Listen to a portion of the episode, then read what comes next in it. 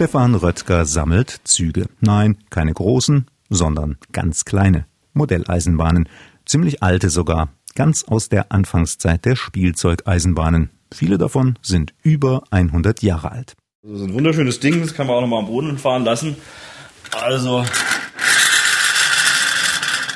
es rollt noch wirklich schön. Jetzt könnte man noch den Tender dran machen. Das ist ein Stück, das hat jetzt 130 Jahre auf dem Buckel. Und dass das noch so hübsch ausschaut und noch alles läuft. Man könnte wirklich als Kind damit spielen noch. könnte. Das ist eigentlich so ein bisschen mein, mein Lieblingsstück hier. Und damit herzlich willkommen zu einer neuen Folge von Abenteuer Eisenbahn, dem Podcast von MDR Thüringen. Mein Name ist Markus Wetterauer und heute statten wir Stefan Röttger einen Besuch ab. Der 50-Jährige arbeitet an der Technischen Hochschule in Nürnberg und in seiner Freizeit sammelt er Spielzeugeisenbahnen. Die ersten Spielzeugeisenbahnen sind fast so alt wie ihre großen Vorbilder, also gut und gerne 150 Jahre. Damals waren sie freilich weit entfernt von den heutigen Modellen, die ja vollgestopft sind mit Technik. Das schönste Stück, das ist jetzt hier ein Wagen, ein ganz kleines, schnuckeliges Dingelchen. Datieren lässt sich das wirklich sehr schwer. Und die dazugehörige Lokomotive ist so eine ganz einfache Version von dem wahrscheinlich Adler oder auf jeden Fall von der Stevenson-Lok. Also es ist einfach so ein ganz einfaches, billigstes Teil um 1890 herum. Billigst gemacht, aber es ist so wunderschön lithografiert. Es ist goldig. Und die Achsen sind auch noch, obwohl es wahrscheinlich schon ordentlich bespielt wurde, sind alle noch intakt. Eigentlich stehen in der Vitrine von Stefan Röttger gleich eine ganze Reihe von Lieblingsstücken. Dabei sammelt er erst seit acht oder neun Jahren Spielzeugeisenbahnen. Schon einige Jahrzehnte sammelt er die Kataloge der Spielzeugeisenbahnhersteller. Zu den Modelleisenbahnen bin ich eigentlich gekommen, weil ich irgendwo noch im Keller als Erbmaße von meinem Vater zwei schöne internationale Reisezugwegen gehabt habe in Blau und Gold. Und äh, ich kenne die noch, als ich so zehn Jahre alt war, hat mir mein Vater die Lok dazu gezeigt. Aber die ist irgendwann verschütt gegangen. Und irgendwann habe ich die wieder in den Händen gehabt und habe gedacht, äh, es wäre doch jetzt schön mal da die passende Lok dazu zu haben. Ein bisschen mich erkundigt und habe auch in einen von meinen Katalogen habe ich dann die Lok gefunden. Dachte ich zumindest, habe mir die dann besorgt, habe gedacht, ja, das passt, dann war sie viel zu groß. Die Lok passte nämlich nicht zu den Wagen. Modellbahn ist schließlich nicht gleich Modellbahn. Es gibt sie ja in ganz verschiedenen Spurweiten und die Spurweite der Lok war doppelt so groß wie die der Wagen. Also brauchte er zur neu erstandenen Lok die Wagen in der passenden Größe. Und damit war es passiert. So kam eins zum anderen und mittlerweile ist die Sammlung ziemlich stattlich. Besteht aber ausschließlich aus richtig alten Spielzeugeisenbahnen. Das war vor dem Zweiten Weltkrieg noch. Da war alles aus Blech hergestellt. Also halt gebogenes, lackiertes, lithografiertes Blech, verlascht und schön zusammengebaut. Und erst nach dem Zweiten Weltkrieg kam ja die Spritzgusstechnik auf, äh, haben ja die Japaner sozusagen die deutsche Spielzeugindustrie, die alles äh, in Blech gemacht hat, man kann sagen, mehr oder weniger kaputt gemacht, weil natürlich die Plastik-Spritzgusstechnik viel billiger war. Aber wenn man schon mal so einen, so einen Plastikwagen in der Hand gehabt hat und mal das mit so einem alten Blech, also in, in Würde gealterten Blechspielzeug, und das mal vergleicht, dann habe ich schnell das Plastikspielzeug zur Seite gelegt und habe mich auf sozusagen die schönen bespielten, also die sind ja nicht nagelneu, sondern der, der Lack ist verblichen, die sind äh, bis abgeplatzt, die sind abgeschrubbert. Also in Würde gealtert und funktionieren immer noch, obwohl sie 100 oder gar 130 Jahre alt sind. Bei den allerersten Spielzeugeisenbahnen ab den 1870er Jahren handelt es sich um sogenannte Bodenläufer zum Schieben auf dem Fußboden. Den ersten technischen Fortschritt brachten dann kleine Uhrwerke, die in die Spielzeugloks eingebaut wurden. Wenn man die jetzt hier aufzieht, das ist also ein Uhrwerklok, ratsch, ratsch, ratsch. Und dann ist sie aufgezogen, dann gibt es dann, dann im Führerhaus noch zwei Hebel. Eins ist für vorwärts, rückwärts und der eine, ich muss den richtigen erwischen, wie immer wahrscheinlich den falschen, nein. Ja, jetzt in der Hand, läuft natürlich viel zu schnell, auf den Gleisen wird es entsprechend langsamer laufen, machen wir die Bremse wieder rein. Also die, die es damals gab, die hatten Uhrwerk. Das dauerte aber, bis die Hersteller die ersten Uhrwerke in die Spielzeugeisenbahnen einbauen konnten, vergingen Jahrzehnte. Denn die Uhrwerke waren anfangs groß und die Spielzeugeisenbahnen klein. Erst um 1900 war die technische Entwicklung dann so weit, dass die Uhrwerke in die Loks gepasst haben. Vorher hieß es für die Kinder, selber schieben. Da gibt es ganz winzige hier von Hess. Die kann man einfach auf dem, auf dem Tisch hin und her schieben. Schön lithografiert in, in Gold und Rot. Also das war damals üblich, dass man das schön blinky blinky in Gold lithografiert. Das war so eine typische Herstellungsphase, wo man um 1900 schöne kleine Bodenläufer produziert hat. Schon zehn Jahre später gab es dann natürlich die ersten Uhrwerklokomotiven, die dann auch in so einem kleinen Kreis fahren konnten. Also die Kreise anfangs, die, die es zu kaufen gab, es war damals noch recht teuer. Die hatten so 50 Zentimeter Durchmesser. Die Lok ist nur einmal draufsetzen, aufziehen, im Kreis fahren, keine Weichen, gar nichts. Nochmal 20 Jahre später, so in den 1920er Jahren, gab es dann die ersten Loks mit elektrischen Motoren. Auch hier dasselbe wie bei den Uhrwerken. Die Tüftler in den Spielzeugfabriken mussten zuerst die Motoren miniaturisieren, bevor sie in die Miniaturloks gepasst haben. Nach und nach sank übrigens auch die Spannung der Motoren. Die fuhren anfangs mit den 110 Volt aus der Steckdose, was für Kinder ziemlich gefährlich war. Später dann mit 40 oder 20 und schließlich mit 16 Volt. Also es ist ein altehrwürdiges Stück. Kann sein, dass es so ein bisschen äh, erstmal nur, nur zuckt. Schauen wir mal, ob sie fährt. Doch, sie fährt.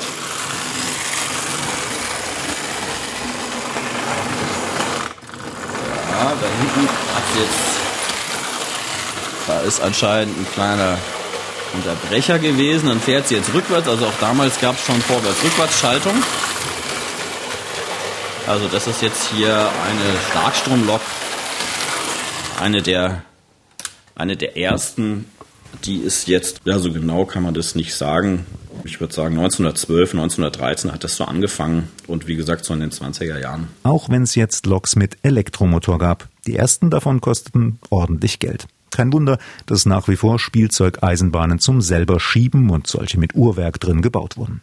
Stefan Röttger holt eine Lok des französischen Herstellers Charles Rossignol aus den 1920er Jahren mit 35 Zentimetern so groß, dass sie auf kein normales Gleis passt. Die ist wirklich so konstruiert, dass es möglichst billig war, möglichst eindrucksvoll, möglichst groß zum, zum kleinen Preis.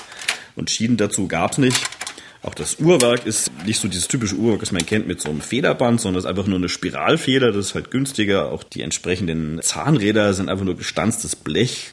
Das zentrale Rad am Antrieb ist eigentlich kein Zahnrad, sondern es besteht eigentlich nur so aus kleinen Stiftle. Einfache Form, aber schön lithografiert, damit es was hermacht. Wenn man das aufzieht hier, ja, das macht ordentlich Krach. Ja, also, also billigste Technik, aber es macht Spaß, es macht Krach. Und wenn man es dann auf den Boden setzt, dann rollt sie natürlich auch dann hier.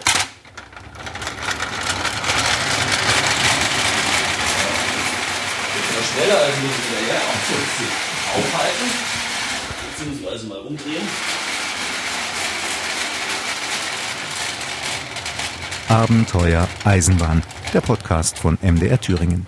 In dieser Folge geht's um Schätze aus Blech, um alte Spielzeugeisenbahnen, zu hören auf mdrthüringen.de, in der ARD Audiothek und überall, wo es Podcasts gibt.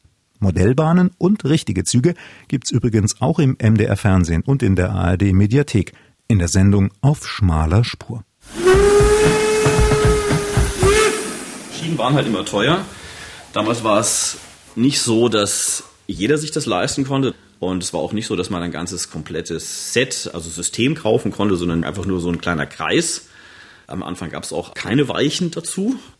Um 1900 gab es dann auch die ersten Weichen und dann hat sich das Ganze so ein bisschen zum System weiterentwickelt, wie man das heutzutage kennt. Aber früher war Eisenbahnfahren eigentlich auf dem Boden vor allem, also nicht auf dem Tisch, weil dafür waren die meisten zu groß. Also zumindest Spur 1 passt einfach nicht auf den Tisch. Der kleinste Kreis ist also 80 Zentimeter. Und deswegen hat man die eigentlich früher auf dem Boden aufgebaut, kleiner Kreis, laufen lassen. Und wenn man halt dann im, im Spielwarenladen war und der Kleine hat genervt und man nicht so viel Geld hat, dann hat man halt dann nicht die teure, tolle elektrische sondern vielleicht den kleinen Bodenläufer, der dann halt die Hälfte gekostet hat, gekauft. Hier hat man keine Schienen, braucht natürlich auch kein Trafo nicht. Nur mal zur Klarstellung. Die Trafos waren damals nicht so billig wie heute. Der Trafo hat quasi nochmal so viel gekostet wie die ganze Lok. Kleine Stückzahlen bedeuteten hoher Preis. Solche Spielzeuge konnte sich also nicht jeder leisten. Sie waren mehr so zum Renommieren. Das hat sich der Bankier in dem großen Haus dann vielleicht oben in den Dachboden gestellt, hat die entsprechende Größe gehabt also in der Frühzeit war das mit Sicherheit ein sehr exklusives Spielzeug. So 18, 70, würde ich mal sagen. Um 1900 fängt ja die Gründerzeit an. Nürnberg sprießt ja förmlich hier dann vor, vor lauter neuen äh, Gründungen. In der Gründerzeit gibt es dann viele Fabriken, die sowas dann in Massen produzieren. Und da wird es natürlich, zumindest die Bodenläufer, dann für ein ganz anderes Publikum zugänglich, beziehungsweise die sogenannten Penny Toys. Das sind halt so 10 Pfennig Stücke, die natürlich kein Uhrwerk drin hatten, wäre viel zu teuer gewesen. Aber so ein kleines, schnuckeliges, schön lithografiertes Blechspielzeug, eine Lok oder einfach so eine Pferdekutsche oder was auch immer, das konnte man sich natürlich leisten. Dass die Spielsachen aus Blech und möglichst leicht waren, hatte auch noch einen anderen Grund. Viele Spielsachen sind damals nämlich von Nürnberg aus in andere Länder verkauft worden, und was exportiert wurde, musste durch den Zoll. Der Zoll wiederum wurde nach Gewicht erhoben, also wenig Gewicht, wenig Zoll. Die einfachen, leichten Spielsachen waren eher für Kinder gedacht, die anspruchsvolleren, teureren, zumal die elektrisch angetriebenen, vielleicht nicht nur. Und ich gehe mal ganz fest davon aus, dass auch damals schon das mit einem gewissen Hintergedanken dann unterm Weihnachtsbaum lag. Es war tatsächlich so, dass man dann unterm Weihnachtsbaum am Boden einen kleinen Kreis aufgebaut und hat man dann halt einen Turm draufgestellt und dann hat man es wieder weggepackt, weil es so wertvoll war und hat es erst dann im nächsten Weihnachten wieder aufgebaut. Und manche Stücke sind halt dann auch nicht viel gefahren und haben sich erhalten. Und jetzt so die billigeren Lokomotiven, mit denen hat man natürlich das ganze Jahr über gespielt, mit denen haben die Jungs Kollisionskurs gemacht. Also nichts schöner, als wenn es kracht. Du, was passiert denn, wenn wir jetzt da zwei Loks einfach mal kollidieren lassen? Ja, das hat man damals gespielt und dementsprechend sehen die natürlich auch aus. Sammler Stefan Röttger hält es nicht für Zufall, dass es gerade in Nürnberg viele Modellbahnhersteller gab. Nürnberg gilt ja als Spielzeugstadt schlechthin. Das ging mit Holzspielzeug los, später kamen mechanische Spielsachen dazu, zuerst in Handarbeit, oft gleichbedeutend mit Heimarbeit, ab der Zeit um 1900 auch immer mehr von Maschinen in Fabriken hergestellt.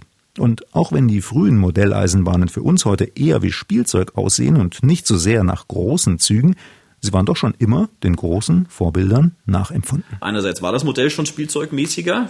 Man hat halt teilweise nur zwei, drei Achsen in der Frühzeit gehabt. Und andererseits die Dampflokomotiven, die damals rumfuhren, die kennen wir gar nicht. Und deswegen schaut es für uns wie Spielzeug aus, aber in der Regel ist es immer so gewesen, dass man ein Vorbild hatte und das hat man versucht, mit den Mitteln, die man zur Verfügung hatte, umzusetzen und zu modellieren. Wenn es billig sein sollte, hat man möglichst viel weggelassen dann schaut es natürlich wie Spielzeug aus, aber das Vorbild ist eigentlich immer noch erkennbar. Und wenn man dann im höherpreisigen Segment war, ja, da hat man ein paar Achsen mehr hingemacht, ein bisschen mehr Klimbim, Dampfdom und so weiter. Das hat man alles bei den einfachen weggelassen. Aber in der Regel hatten eigentlich alle Dampflokomotiven, die man rumfahren sieht, äh, irgendein reales Vorbild, nachdem sie modelliert wurden. Nur viele kennen wir heutzutage nicht mehr. Die Kostenersparnis, die man machen musste, hat natürlich dann limitiert, dass es dann auch wieder nicht ganz so ähnlich ausschaut und man halt was weglassen musste. Und schließlich hatten die Firmen in den Anfangsjahren noch gar nicht das Know-how, um alle technischen Details der großen Loks im Kleinen nachzubauen. Später rationalisierten die Nürnberger Unternehmen immer mehr, produzierten billiger, holten auch den Vorsprung zum Beispiel von US-Unternehmen auf und konnten trotz hoher Exportzölle viel in andere Länder verkaufen. Das ging bis zum Zweiten Weltkrieg so. Danach wurde die Konkurrenz aus dem fernen Osten zu stark. Und die deutschen Firmen? Pleite gegangen, einfach vom Markt verschwunden und übrig geblieben ist als einziger Hersteller, der heute tatsächlich noch da ist und auch wirklich noch produziert, Märklin. Das ist jetzt eben kein Nürnberger, sondern die Nürnberger Hersteller sind eigentlich alle vom Markt verschwunden. Bing, Karl Bub, äh, Kraus Fander, wie sie alle hießen. Die haben alle bis Anfang Zweiter Weltkrieg produziert und haben sich nachher nicht mehr erholt. Märklin hat aber schon damals so einen gewissen Nimbus gehabt als technisch hervorragende Modelle. Die sind dann aber dann aus Göppingen und die haben es dann tatsächlich geschafft, dadurch, dass sie auf den Zug aufgesprungen sind mit H0, den Sprung in die Zeit nach dem Zweiten Weltkrieg, in die 50er Jahre zu machen. Und das hat sie wahrscheinlich gerettet. Und alle anderen, die sozusagen nicht rechtzeitig auf diese weitere Miniaturisierung aufgesprungen sind, das waren eigentlich fast alle Nürnberger Hersteller, die hat einfach der Markt verdrängt. Der Nimbus von Märklin führte auch dazu, dass man heute für einen alten Zug aus Göppingen ordentlich was auf den Tisch legen muss. Deutlich mehr jedenfalls als für Züge anderer Hersteller. Wenn ich jetzt an ein ganz frühes Stück von Märklin denke, da ist man mal schnell mal bei ja, mindestens 1000 bis 2000 Euro mit dabei. Das ist halt die Marke Märklin, ja, die ist bekannt. Es gibt die amerikanischen Sammler, die da auch drauf stehen. Bing sammelt jetzt nicht so viele, da ist entsprechend dann halt die Nachfrage nicht so groß und die Preise auch wieder niedriger. Wenn ich jetzt zum Beispiel hier so eine, so eine ganz einfache B-Lok mir jetzt hernehme, ja, also die mit dem Uhrwerk. Das ist jetzt schon eine Lok mit einem besseren Uhrwerk, also mit nicht nur ausgestanzten Zahnrädern, sondern richtig Messingzahnrädern mit der entsprechenden Breite, dass sie nicht sofort kaputt gehen. Da ist auch schon viel Klimbim mit dran, wie zum Beispiel hier diese Schiebersteuerung, dann hier so eine Reling oben, die bei den Billieren weggelassen wird. Die wird so um 1930 auch sein. Und die läuft noch wunderbar, wie am ersten Tag, ist aber auch nicht tatsächlich viel gespielt worden. Die liegt so im preislichen Bereich 50 bis 100. Je nachdem, wo man hinguckt, es ist Unerschwingliches dabei für den Normalverbraucher. Es ist aber auch jede Menge Erschwingliches dabei. Man muss sich ein bisschen auskennen ja, und ein bisschen Zeit und Sammlerruhe mitbringen, aber dann findet man Sachen, die jetzt nicht die Welt kosten. Und wo fängt man an zu suchen? In Spielzeugläden finden sich ja ausschließlich neue Sachen. Der Klassiker ist halt auf Ebay, wobei sich da halt viele Händler tummeln, die auch nur das Zeug teuer weiter verramschen, was sie woanders gekauft haben. Und wenn man früher seine Sachen äh, herbekommen hat, das waren halt sogenannte Kofferraummärkte. War bekannt, wurde inseriert, hat man sich getroffen, Kofferraum aufgemacht und hat man halt die Sachen gehabt. Das war das eine. Das andere war halt über Zeitungsinserate, gab es ja früher auch schon.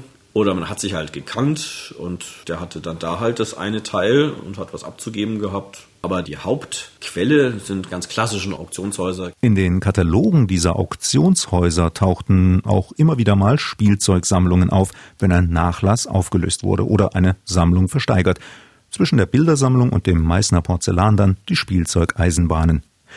Nicht immer sind die ersteigerten oder gekauften Schätze freilich im entsprechenden Zustand. Manchmal ist der Lack ab, manchmal fehlt ihnen hier und da ein Tröpfchen Öl, manchmal fahren sie aber gar nicht mehr, obwohl sie das ja sollten. Also heißt es für Stefan Röttger und seine Sammlerkollegen Ärmel hochkrempeln und reparieren. Denn? Man muss es. Also wenn man das ganze Ding jetzt zu irgendeinem Modelleisenbahnshop bringt, es reparieren lässt, dann wird man arm dabei, dann kostet das Ding dreimal so viel zu reparieren, als es ursprünglich gekostet hat. Wenn man spielen will, dann muss man auch reparieren können. Lernt man mit der Zeit, man tauscht sich aus. Dann, wie machst du das? Manches ist eigentlich ganz einfach. Da sind einfach nur die Isolierungen von einem alten Drädle. Zerbröselt gibt es einen kurzen, macht man ein neues Drädle dran, funktioniert. Man muss auch löten können. Ja, also nicht nur löten im Sinne äh, Drädler anlöten, sondern die älteren Modelle, die sind noch gelötet, nicht gelascht. Und diese, diese Lötungen, die sind so alt, dass sie schon ein bisschen brüchig sind. Die muss man wieder anlöten und also es gibt eigentlich immer irgendeine Kleinigkeit zu tun. Also anpacken. Denn wer seine alten Schätze pflegt, erhält sie. Wenn man drauf aufpasst, sagt Stefan Röttger, halten sie lange. Sehr lange. Die hier sind um 1902, also die schon 120, 1910. Also die sind alle, bis auf wenige Ausnahmen vor dem Ersten Weltkrieg, die sind alle schon 110, 120 Jahre alt. Wie lange hält so eine Lok? Naja, also ich habe jetzt vor kurzem beim Kollegen äh, habe ich eine Lok in den Händen gehabt und da sind so Chips drin. Lag zehn Jahre auf dem Boden, geht nicht mehr, nicht reparabel. Was willst du mit der Lok machen? Weil der Chip hat sich zerlegt, da sind die Beinchen abgefallen.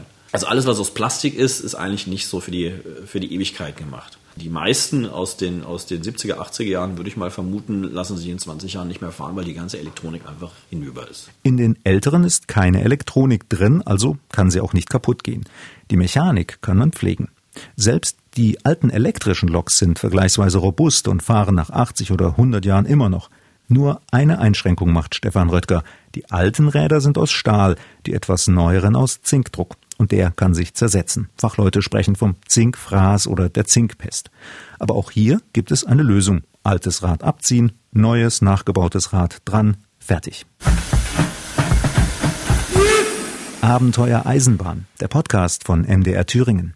Eine neue Folge hören Sie immer am letzten Sonntag im Monat. Damit Sie nichts verpassen, einfach abonnieren. Stefan Röttger aus Nürnberg sammelt alte Spielzeugeisenbahnen, Schätze aus Blech. Die stehen bei ihm nicht nur in der Vitrine. Auf einem Tisch hat er einige seiner Schätze aufgebaut, mit Zubehör zum Teil und auf Schienen. Ich habe hier zwei Ovale, ein 80er Kreis, also 80 Zentimeter und ein 50er Kreis. Also das sind so die Größen, die damals verkauft wurden. Da stehen die Eisenbahnen drauf. Verschiedenste Spurweiten haben wir hier. Hauptsächlich aufgebaut ein bisschen Spur 0, aber eine Spur 1 Lok haben wir noch. Und drumherum haben wir verschiedene Sachen zum Drapieren. Also da haben wir zum einen Dampfmodelle. Und wenn man da hier ein bisschen dran dreht, dann ist das hier eine Mühle. die angetrieben wird, wo sich das Windrad dreht und die Mühle, die tut hier ein Hammerwerk bedienen. Das ist jetzt von Bing hier, 1910. Da hinten haben wir dann hier noch eine Burg. Das kommt wahrscheinlich aus Sonneberg. Alles mit Holz, kleine Holzwägelchen, Neben den Gleisen steht ein historischer Zugzielanzeiger. Heute hängen Kästen am Bahnsteig oder in der Halle großer Bahnhöfe. Mit weißer Schrift auf blauem Grund zeigen sie digital an, welcher Zug als nächstes wohin fährt, welche Nummer er hat und ob es eine Regionalbahn oder ein ICE ist. Der historische Zugzielanzeiger besteht aus kleinen Schildern. Wenn man die hier unten eingehakt hat, dann ging das Hinweisschild hoch, dann konnte man lesen, ja, hier geht's nach Berlin. Wenn man es loslässt, dann geht's wieder runter. Auch damals gab es schon Verspätungen. Es gibt hier ein großes Schild, das kennt man von der Deutschbahn. Da kommt man dann als Kind selber äh, mit Lückentext eintragen. Es verspätet sich Zugnummer äh, äh, in der Richtung von um ungefähr wie viele Minuten. Und da hat das Kind hier eingetragen Zugnummer CL 04130021 in Richtung von Ulm nach Dresden um 30 Minuten. Also Verspätung gab es damals auch schon hat hier das Kind verewigt, da steht hinten drauf, da steht nochmal was, Zugnummer D220 in Richtung von Augsburg nach München steht drauf, um 15 Minuten. Auf der anderen Seite des Zimmers hat Stefan Röttger noch mehr Schienen aufgebaut und deutlich größere. Die kommen aus den USA, wo ja so vieles eine Nummer größer ist als in Europa amerikanische Standardspurweite gebaut, vor allem in den 1920er und 30er Jahren bis 1937. Zusammen mit einem Sammlerkollegen trifft er sich immer wieder mal. Beide bauen dann die Schienen in dieser Spur auf und dann wird gespielt. Wieso? Ganz einfach, weil das ist einfach ein bisschen wie in echt. Die echte Eisenbahn, wenn die an einem vorbeifährt, die macht richtig Krach. Ne? Also Schienenstoß. Dum, dum, dum, dum. Bei den neueren, die sind so gut konstruiert, die Motoren und so leise. Das macht eigentlich nur Zzz. Und bei dieser riesigen alten amerikanischen Standardspur, also das spielt sich wirklich so wie, wie eine echte Eisenbahn, die macht, wenn ihr da drüber rattert, richtig Krach. Also es ist nicht so schön filigran wie Märklin, aber man kann wirklich richtig gut damit spielen, weil das ist alles so robust gemacht. Ich habe eigentlich fast keine einzige Lokomotive, die nicht mit minimalstem Aufwand, auch wenn sie nach, die sind auch jetzt mittlerweile teilweise schon 120 Jahre alt, die, die frühesten, die sich mit minimalstem Aufwand wieder zum Leben erwecken ließe. Meistens ist es nur so, dass irgendwie der Schalter oxidiert ist. Ja, einmal kurz am Schalter gerüttelt, dann läuft sie. Also das finde ich faszinierend, weil das einfach so ganz grobe Technik ist. Aber die läuft, das ist wirklich zum Spielen, das macht Krach. und kann es fahren lassen und das machen wir jetzt auch. Also das ist jetzt eine Anlage, die, die ist so riesig, die kann man nicht auf dem Tisch aufbauen. Also das ist richtig Schwermetall. Und jetzt Fahren wir mal.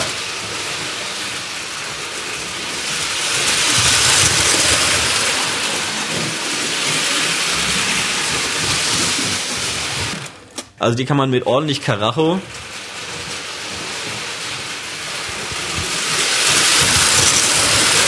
kann man hier durch die Kurven jagen. Und es entgleist doch. das war jetzt dann doch ein bisschen zu schnell. Aber so normalerweise passiert da nichts und man sieht ja auch, ne, dass es alles stabile Technik, nichts passiert. Einfach wieder draufstellen, Wagen hinten dran und dann fährt sie wieder. Und dann setzt Stefan Röttger eine noch größere Lok aufs Gleis, eine Dampflok. Auf den ersten Blick sieht sie ein bisschen kitschig aus wie eine Spielzeuglok. Im Original fuhr das Ungetüm aber tatsächlich in den USA. Und jetzt hat ja, die ist ganz kalt, die habe ich auch jetzt lange Zeit nicht laufen lassen, aber sie läuft. Technik, die begeistert. Sie fährt. Das ist jetzt sozusagen eine der größeren. Vorne hat sie, wie das Original im Wilden Westen, einen Kuhfänger dran, falls mal etwas auf dem Gleis liegen sollte. Und der nimmt auch im Wohnzimmer keine Rücksicht, falls irgendwas im Weg ist.